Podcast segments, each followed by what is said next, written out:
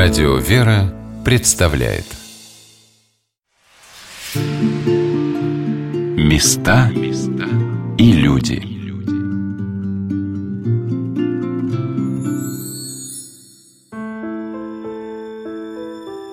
Что такое Отечество?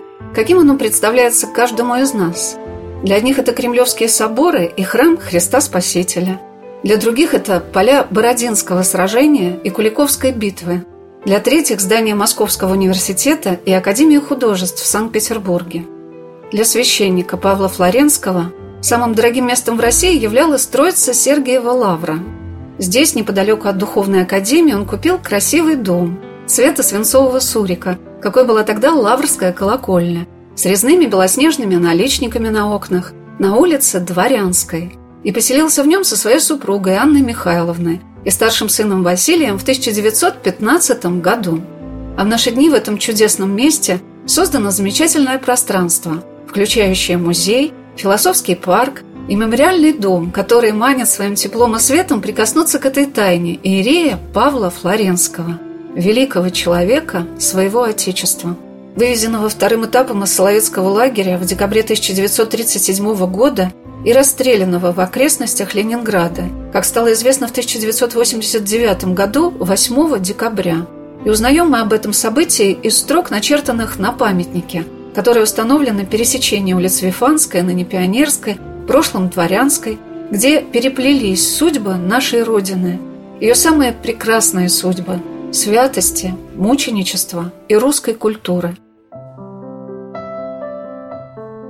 Я попала в это неповторимое место в особый день. Это был день рождения отца Павла Флоренского, 140-летие со дня его рождения. Это торжественное событие началось с богослужения. У памятника всем пострадавшим за веру во Христа собралось духовенство Троицы Сергиевой Лавры и Сергиева Посадского благочиния, чтобы отслужить панихиду. Красиво пел хор Академии, и под звуки со святыми упокой с пьедестала на присутствующих смотрел живой Флоренский. В центре композиции на фоне каменной стены с Голговским Христом на своем эшафоте или площадке поезда, уходящего вдаль, или на кафедре возвышается образ священника. Около креста по правую руку от Флоренского изваян замечательный бюст преподобной мученицы великой княгини Елизаветы Федоровны. Слева преподобного мученика, наместника Лавры архимандрита Каранида Любимого – Рядом расположена плита, на которой написано, что памятник посвящен всем пострадавшим в годы гонений и репрессий. И у подножия этой плиты водружен камень, привезенный с Соловков. Так неожиданно было оказаться впервые в этом месте, расположенном прямо напротив Лавры, но теперь для меня оно неразрывно связано с ее историей. После панихиды руководители музея отца Павла Флоренского пригласили посетить музейную экспозицию – а я обратила внимание на небольшую группу людей, тепло общавшихся друг с другом. Это были родные отца Павла. Именно через этих прекрасных людей для меня стал постепенно раскрываться огромный мир Иерея Павла Флоренского. И в своей первой встрече я узнала, что отношение к Сергиевой Лавре у него было особенным. Поэтому он всегда хотел жить в этом месте. Я, например, в восторге от Троицы Лавры России, от статьи Павла Александровича, который совершенно изумительный, где говорит, что если есть Троица, значит, есть Бог, ну, вот Троица Рублева. И совершенно изумительная вот эта его статья, которую, мне кажется, все должны читать, не знаю, в школе, как, не знаю, как вот письма у Гоголя есть вот про литургию у него, вот, и вот у отца Павла совершенно замечательная. Она, ну, в отличие, все-таки иконостат достаточно сложно читается, а вот Троица Лавры России, она совершенно замечательная, очень светлая, такая позитивная позитивная книга, ну и портрет Сергея Лавру. И, в общем, отец Павел, конечно, тут он достигает, мне кажется, очень таких больших высот литературных. Николай Алексеевич Мишин, правнук священника Павла Флоренского, рассказал о его статье, посвященной Троице Сергиевой Лавре. И для меня, как для человека, который впервые стал знакомиться с наследием отца Павла Флоренского после посещения музея в Сергиевом Посаде, его труды стали раскрываться с неожиданной стороны – я стала читать их, как будто они были написаны и лично для меня, великим человеком, который хотел поделиться своими мыслями, идеями и впечатлениями с максимально большим числом людей. Это был его удивительный, всеохватывающий дар не только энциклопедических знаний, но и желание передать их другим людям. Он писал При туристском обходе Лавры беглому взору впервые развертывается не подавляющее количественно, но действительно изысканное богатство художественных впечатлений от нее. Есть, однако, и гораздо более тонкое очарование Лавры, которое охватывает изо дня в день при вживании в этот замкнутый мир. И это очарование теплое, как смутная память детства, уродняет душу Лавре, так что все другие места делаются отныне чужбиной, а это истинной родиной, которая зовет к себе своих сынов, лишь только они оказываются где-нибудь на стороне. Родился отец Павел Флоренский далеко от Лавры, на Кавказе, в красивейшем местечке Евлах, где стояли вагоны, обитые внутри коврами, и там жила семья строителя мостов и дорог Александра Ивановича Флоренского, окончившего в Петербурге Институт инженеров путей сообщения. Его отец происходил из села Завражье в Костромской области, где жили выходцы из малороссийских земель, преимущественно священнослужители. Дед Флоренского Иван захотел посвятить себя медицине и, оставив духовное сословие, служил лекарем в госпиталях на Кавказе. Получил дворянство, ордена в Петлице. В селе Завражье сохранился храм Рождества Богородицы, который помнит и диаконов Иоанна, Афанасия и Матфея Флоренских, и их потомков, выбравших светский путь. Я был в храме, где служили предки, как раз мои далекий прапрапрадед. Как раз я там был в 17 году в Дображне, совершенно замечательное место. Слава богу, он еще жив, его там не взорвали. Кизанраник его там восстанавливал. Мы как раз ездили, там есть улица Флоренского в Завражье, и там есть музей Тарковского, который пополам, половина музея Тарковского, половина музея Флоренского. Ольга Павловна, мама Ирея Павла Флоренского, армянское имя Соломея, была урожденной Сапаровой из древнего аристократического рода. Познакомившись в Петербурге, родители переехали на строительство Кавказской железной дороги. Кроме Павла в семье было еще шестеро детей. Об укладе жизни и интересах своей семьи отец Павел вспоминал. Отчасти по недостаточной обеспеченности, отчасти по убеждению родителей, семья жила очень замкнуто и серьезно – Развлечения и гости были редким исключением, но зато в доме было много книг и журналов, на что урезывалось от необходимого. Уровень семьи был повышенно культурный, с разнообразными интересами, причем предметом интересов были знания технические, отец, естественно, научные, дети, и исторические, отец, мать и отчасти все. Воспоминания отца Павла Флоренского о детстве, переданные им своим детям, рукописи его трудов, его письма – все это бережно сохранялось в доме Флоренских его супругой Анной Михайловной и его потомками. У самого отца Павла было пятеро детей, и один из его внуков, не доживший до 140-летия своего деда, насельник Троицы Сергиевой Лавры, игумен Андроник Трубачев, всю свою жизнь посвятил изучению наследия отца Павла, изданию его трудов и созданию музеев. В Москве была открыта мемориальная квартира священника Павла Флоренского, а здесь, в Сергиевом посаде, на пересечении улиц Вифанской и Пионерской был создан потрясающий музей, который отражает всю многоплановость жизни и наследия отца Павла.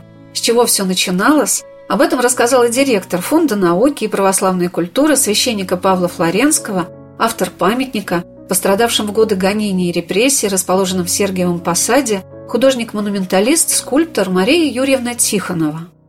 Вообще история пошла не с фонда, а с того, что отец Андроник задумал здесь устроить музей в 1994 году. И даже был указ президента Ельцина о том, что в Сергиевом Посаде необходим такой музей Павла Флоренского. Но в последующем все это затянулось, и отец Андроник начал обустройство музея в Москве. И в 1998 году мемориальная квартира отца Павла открыта. И в этом году у нас будет юбилей этого музея, 25 лет. Это небольшое помещение, но оно хранит очень много много мемориальных предметов. Там хранятся самые главные архивы наследия отца Павла. Отец Андроник долгое время работал там, работал над своими трудами. Один из самых важных трудов отца Андроника – это большой труд «Путь к Богу» о жизни и личности отца Павла. Это самое серьезное биографическое издание, где собрано все письма. Каждый день отца Павла расписан. Издание в семи томах, плюс библиографический справочник. Это очень очень серьезный такой труд, который создавался в течение 20 лет. Я тоже принимала участие в этом труде отца Андроника. С 17 лет я начала делать туда иллюстрации. Мне уже вот сейчас 42, и я вот недавно этот труд вышел окончательно. То есть последний том, шестой, вышел в 19 году.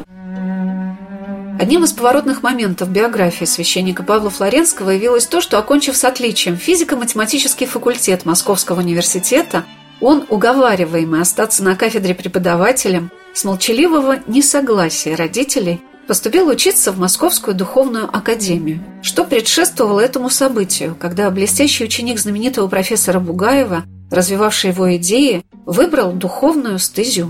Рассказал об этом учредитель Фонда науки и православной культуры священника Павла Флоренского, кандидат технических наук, академик Российской академии естественных наук Владимир Петрович Тихонов.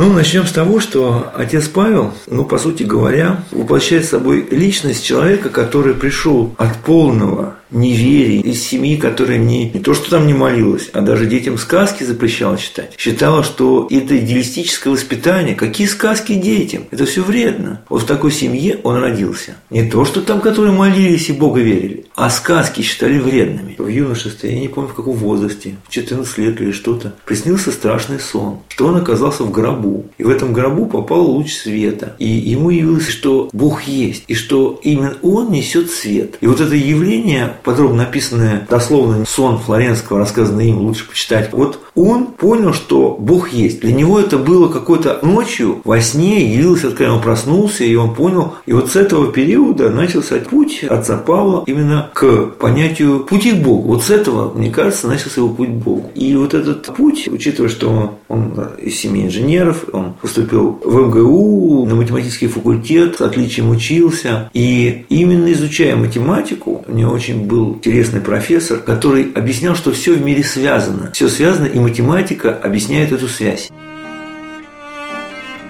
Как человек, который, по его словам, в церковном отношении жил совершенным дичком, которого никогда не водили в церковь, кто ни с кем не говорил на религиозные темы и не знал даже, как креститься, стал тем помощником для многих своих современников вернуться или прийти в лоно православной церкви – Магистрская диссертация отца Павла Флоренского в Духовной Академии «Столб и утверждение истины» во многих людях совершила тот переворот, который укоренил их в православие.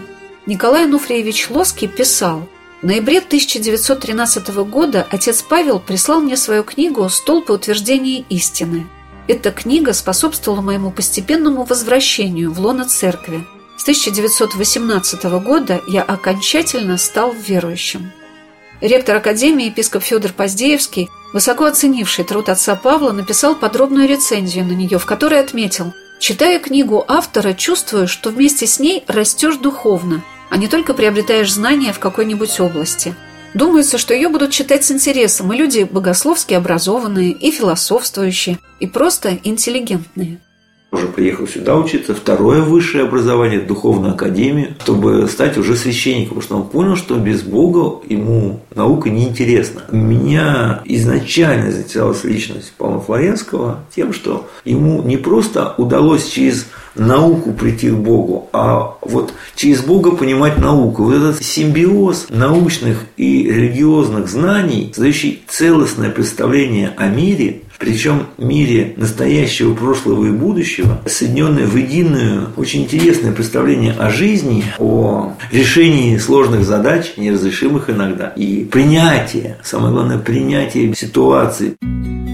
Хотелось бы еще раз вспомнить слова отца Павла Флоренского о перевернувшем его событии обращении к вере в Бога. Мне это было откровением, открытием, потрясением, ударом. От внезапности этого удара я вдруг проснулся, как разбуженный внешнюю силою, и сам, не зная для чего, но подводя итог всему пережитому, выкрикнул на всю комнату «Нет, нельзя жить без Бога!» Для того, чтобы вместить всю полноту личности отца Павла, недостаточно лишь перечислить то, чем он занимался. Мне все время хотелось спросить и родных отца Павла, и сотрудников музея, каким он был человеком. Я нашла его словесный портрет в статьях игумена Андроника о богословских трудах отца Павла в Духовной Академии, куда его пригласили читать курс по истории и философии. Один из очевидцев вспоминал, что уже за 10 минут до начала его лекции в самой большой аудитории, по стенам и на подоконниках везде были люди. Флоренский протискивался сквозь толпу и вставал у столика напротив студентов. На кафедру никогда не поднимался. Среднего роста, слегка горбящийся, с черными волосами, падающими до плеч и слегка вьющимися, с небольшой бородкой и с очень большим выдающимся носом. Он мне казался красивым. было нечто монгольское, вернее, восточное во всем типе его лица, особенно в его долгом взгляде из-за полуопущенных век. Очень часто этот взгляд падал как-то искоса, скользил по собеседнику и уходил куда-то внутрь. Черная простая ряса и серебряный наперстный крест, как и у рядового сельского священника. Движение как бы скованное, а речь лилась откуда-то изнутри, не монотонно, но и без риторических ухищрений и декламационного пафоса, не стремясь нарочито к красивости стиля, но будучи прекрасной по своему органическому единству, где содержание и форма сливались в нечто целостное, было некое магическое обаяние его речи, иначе не назовешь. Ее можно было слушать часами, без всякой усталости. Экспозиция музея устроена таким образом, что каждая грань таланта отца Павла характеризуется тщательно подобранными экспонатами, его фотографиями или портретами. И это множество образов отца Павла, предметов, связанных с его жизнью, мемориальных или близких к эпохе, рассказывает о нем как нельзя лучше. Есть и фотографии тех людей, которые оказали на него особенное влияние. Фотографии, кстати, у нас в Московском музее хранятся вещи, подаренные, остались по наследству отцу Павлу от его духовника Антония Флоренцева. Кстати говоря, сейчас вот недавно вышла книга тоже в Донском монастыре по Антонию Флоренцеву, тоже очень интересная личность, которая его благословил поступать в академию. Это ключевая личность, которая повернула ход истории вообще его жизни. И здесь же также у нас изображение его второго духовника, отца Исидора. У нас есть книга «Соль земли», которая об отце Сидоре написана, да, отцом Павлом. Созданная в музее экспозиция создает ощущение той эпохи, в которой жил отец Павел Флоренский. Мария Тихонова, как художник, охарактеризовала коллекцию портретов и рисунков, представленных в музее, с разных сторон раскрывающих для нас образ отца Павла. Здесь представлены сейчас не все работы, написаны при жизни художниками, но как интересовались художники фигуры отца Павла, как они по-разному его изображали, как он открывался каждому по-разному. Это совершенно уникальный материал. Это у нас Комаровский, художник, который жил недалеко тоже от Павла Флоренского на улице Воловой в доме графа Алсуфьева. Он написал не один портрет, но один из интереснейших – это вот этот вот недописанный такой вот набросок, скажем, этюд. Но здесь он очень живо выглядит. И самое главное, отец Павел всегда говорил, что на фотографиях я никогда не вижу самого себя. Я могу увидеть только в работах художника. Почему? В чем заключалось? Когда он делал физиономику вместе со своим другом Поворским, он просчитал, что у него один глаз неравномерно посажен от другого, и только он это знал. И только художники могли рассмотреть своим видением в отце Павле небольшой не недостаток, но особенность его лица. И здесь мы как раз вот в этом портрете, а этот портрет Комаровского один из самых любимых прижизненных портретов отца Павла самим им. Он выставил этот портрет у себя дома. Это работы Фаворского. Вот. Это портрет Вышеславцева. Прекраснейший прижизненный портрет. Один из самых любимейших портретов, который тоже у нас хранится в Московском музее. Здесь работа выполнена в технике акварель и растушевка карандашом, но она действительно уникальна тем, что это практически фотографический портрет, как мы видим по фотографиям, и в то же время он здесь в таком лирическом состоянии, таком каком-то думающим, о каком-то взгляду устремленный вдаль, какой-то спокойный здесь, уравновешенный, да, вот в этом портрете. Здесь это тоже работаем Поворского. А это целая серия. У нас сейчас представлен один набросок, но это целая серия Симонович Ефимовой, художницы, которая не только зарисовывала такие наброски, например, здесь он изображен в работе, за столом сидит, что-то мастерит. У нее целая серия таких работ. И по этим эскизам можно тоже сделать небольшой экскурс его жизни и увлеченности. Когда Мария проводила экскурсию по экспозиции, она показывала некоторые предметы, связанные с научной деятельностью отца Павла. Поражает, в скольких областях он применял свои знания и изобретал что-то новое. Когда в Сергиевом Посаде закрыли храм, где он служил, он, принимая участие в богослужениях в различных храмах Сергиева Посада и Москвы, работал во Всесоюзном электротехническом институте, читал лекции и говорил, что он пошел в академию ради соединения светского общества с духовным – и вернулся в светское уже как представитель духовного. Он говорил, с трансформаторами, может быть, вытащу Господу хоть одну душу. Мне запомнился рассказ Владимира Петровича Тихонова о том, насколько передовыми являлись труды отца Павла, который считал, что он опередил свое время на 50 лет.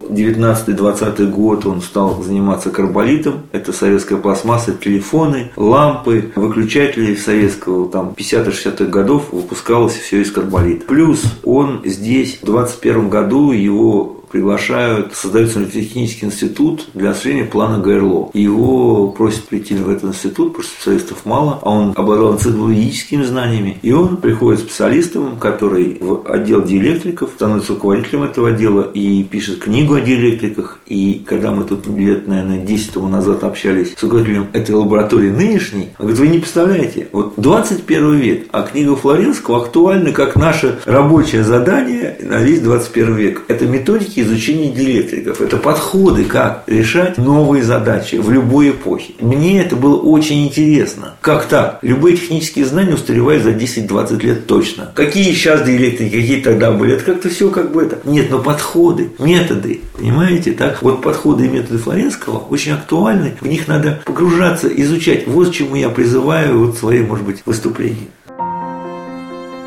Василий Розанов писал об отце Павле. Это Паскаль нашего времени, Паскаль нашей России, который есть в сущности вождь всего московского молодого славянофилиства и под воздействием которого находится множество умов и сердец в Москве и в Посаде, да и в Петербурге.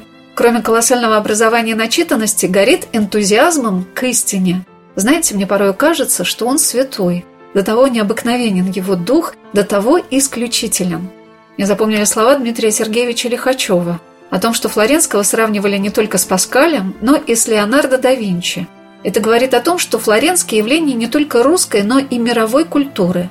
Однако у Флоренского есть черта, которая делает его преимущественно русским мыслителем.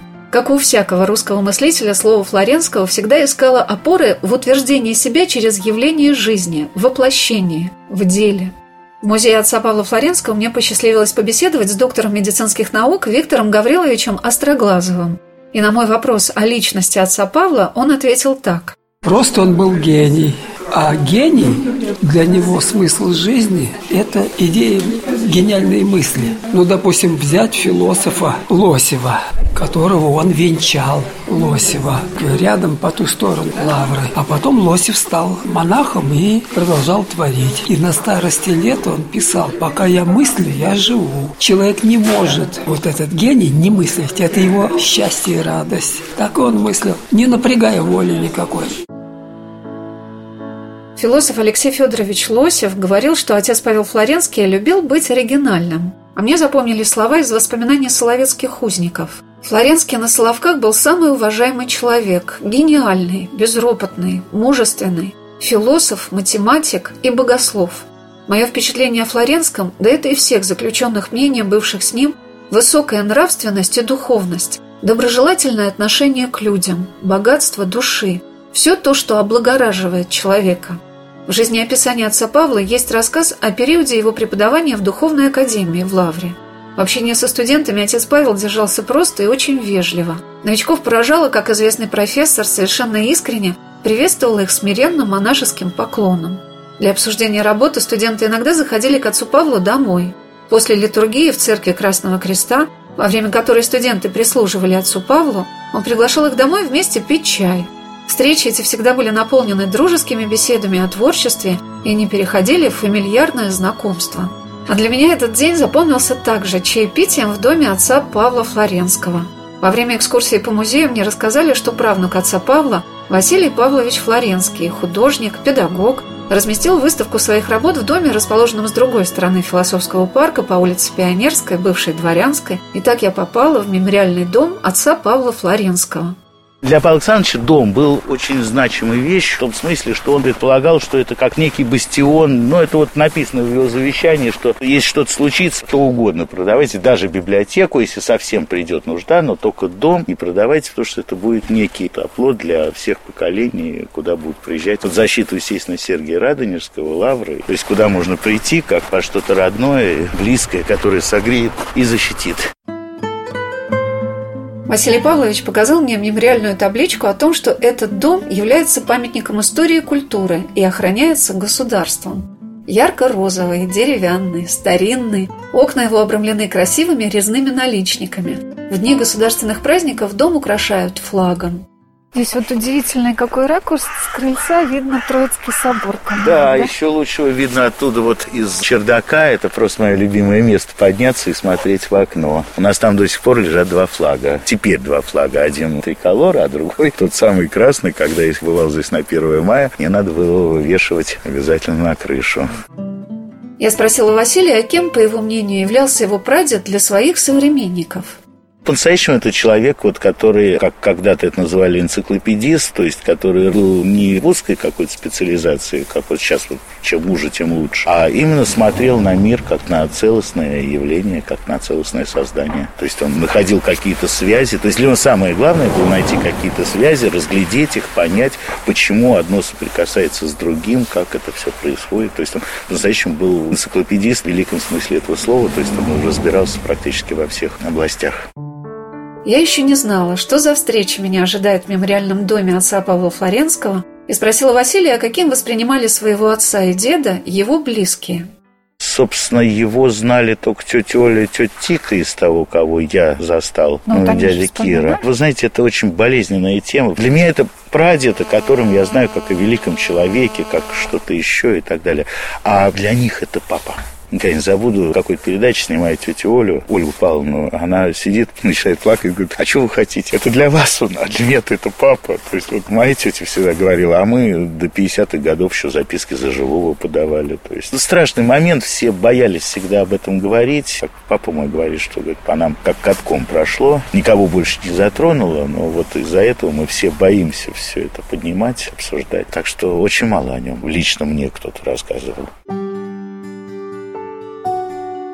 И вот здесь, в этом доме, где находится кабинет, в котором работал священник Павел Флоренский, где сохранился его стол, и хранились рукописи, спрятанные при аресте отца Павла его супругой Анной Михайловной в стопке газет в чулане. Мне казалось, что я попала в какую-то другую реальность, где за круглым столом сидели родные отца Павла и праздновали его день рождения. И на мой вопрос, каким он был, скромно отвечали «Почему был? Он всегда здесь». Оставайтесь на радио «Вера». Через несколько минут мы продолжим нашу программу, посвященную 140-летию со дня рождения священника Павла Флоренского. По словам Дмитрия Сергеевича Лихачева, он был выдающийся русский мыслитель и ученый. Его многочисленные работы протарили путь в самых различных областях человеческого знания – философия и богословие, языкознание и математика, естествознание и техника – музейное дело и литературное творчество, учебно-педагогическая и редакционно-издательская деятельность. И все это органично входило в круг интересов и исследований Иерея Павла Флоренского, потому что он был прежде всего православный священник, который говорил о себе так «Я хотел именно православия и именно церковности. Я хотел и хочу быть верующим сыном церкви».